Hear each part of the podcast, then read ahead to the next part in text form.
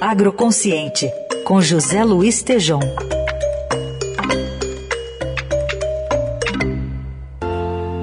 Essa é uma velha história de uma flor e um beija-flor que conheceram o amor numa noite fria de outono. Hoje o Tejon presta uma homenagem a Marília Mendonça e faz uma reflexão sobre a relação entre o mundo sertanejo e o agronegócio. Bom dia, Carol ouvintes, a alma sertaneja foi sacudida pelo falecimento de Marília Mendonça. Como nas melhores fábulas de Tolkien, como em Senhor dos Anéis, cabe ao mais puro dentre todos assumir a jornada de herói. Na fábula, foi Frodo. Na vida real, Marília Mendonça. E como Marília, outros. Na música sertaneja, a sua rainha, Roberta Miranda, quando soube do acidente com Marília, ficou paralisada. Estava no carro, parou, uma cacofonia de buzinas atrás de si, mas Roberta precisou ser internada. Roberta dizia que seres humanos como Marília Mendonça é como se fossem ricas e lindas sementes de quem ela se sente parte inseparável.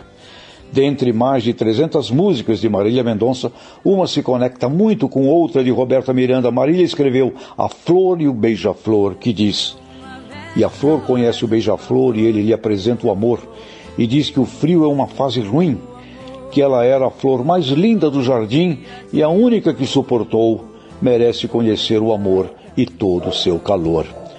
Roberta Miranda, em A Majestade do Sabiá, escreveu: Ah, tô indo agora para um lugar todinho meu. Em minha volta, sinfonia de pardais cantando para a Majestade do Sabiá.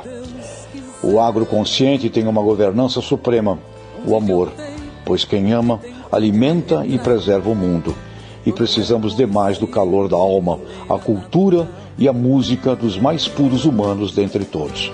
Meus sentimentos para todos envolvidos neste acidente e que nossas mulheres sertanejas cantem cada vez mais alto as sementes do amor. Uma rede preguiçosa deitar em minha volta sinfonia de pardais cantando para a majestade.